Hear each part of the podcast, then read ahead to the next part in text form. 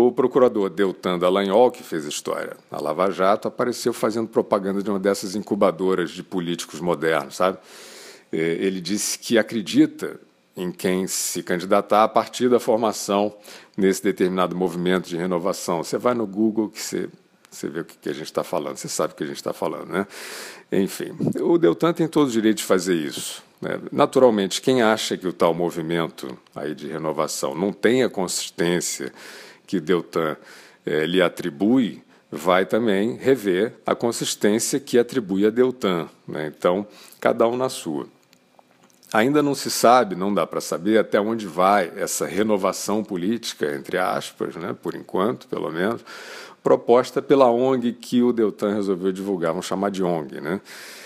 A vitrine do, do projeto, pelo menos, parece muito atraente. São jovens simpáticos, de boa aparência, que discursam contra desigualdades, num português sempre perfeito, impecável, gente rica explicando a importância de ajudar os pobres é, estrelas de auditório dando telecurso de democracia.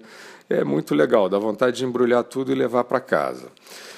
Sobre o Deltan, o que a gente pode dizer é que o Brasil deve muito a ele por todo o trabalho na, na, na força-tarefa, né, que capturou a maior quadrilha da história da República, ponto. Né, a partir daquela linha de investigação aberta por decisões do, do então juiz Sérgio Moro, em Curitiba, né, e ali estava então a demonstração do que Lula e seu bando fizeram de dentro do, do Palácio do Planalto para vender o Brasil para um cartel de empreiteiras.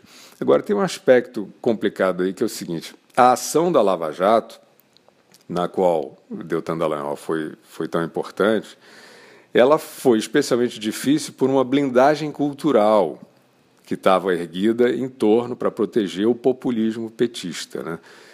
E, tragicamente, a gente pode dizer, depois que a quadrilha foi afastada do palácio, o Dallagnol se encantou com a elite culta que blindava justamente os seus denunciados, os ladrões que ele ajudou a prender. Né?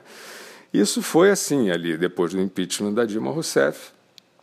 Essa elite culta e resolveu se aliar ao impostor Rodrigo Janot, que era fantasiado ali de procurador-geral da República, para tentar dar um golpe de Estado né, um golpe de Estado a partir da montagem de uma farsa ali, é, que era aquela delação do empresário Joesley Batista, enriquecido pelo PT. Né.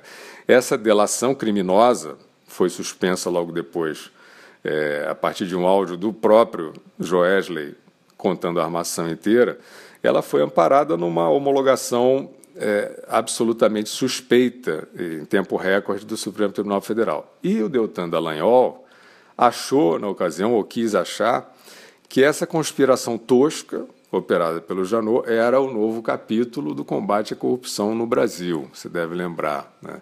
Então, o Janot usou o nome da Lava Jato em vão e Deltan, que foi o herói da Lava Jato, embarcou nesse engodo aí. Bom, essa conspiração custou ao Brasil o adiamento da reforma da Previdência, né? basicamente, entre outras medidas urgentes que estavam ali em andamento é, é, depois da ruína deixada pelo PT. E foi apoiada essa conspiração por vários personagens dessa elite ética, entre muitas aspas, que hoje investe no tal movimento de renovação política, agora avalizado pelo Deltan Dallagnol. É cedo para fazer um juízo é, sobre isso, conclusivo, mas, por enquanto, dá para dizer que o jovem procurador é, Deltan continua um pouco na dúvida se segue o legado virtuoso do Sérgio Moro na Lava Jato ou se ele adere à escola carnavalesca do Rodrigo Janot, que brinca de ética com vista para o mar.